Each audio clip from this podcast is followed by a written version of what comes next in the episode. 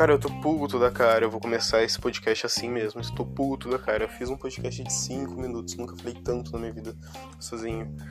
Porque eu quero ter essa lembrança de, desses dessas noias que eu tinha.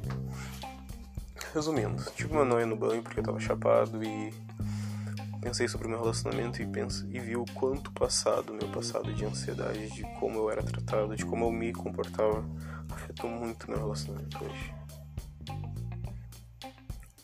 Parece como se fosse um. um apego, sabe? E não pode ter um apego. E nem sei mais o que eu tô falando. Cancela esse podcast, depois eu faço outro.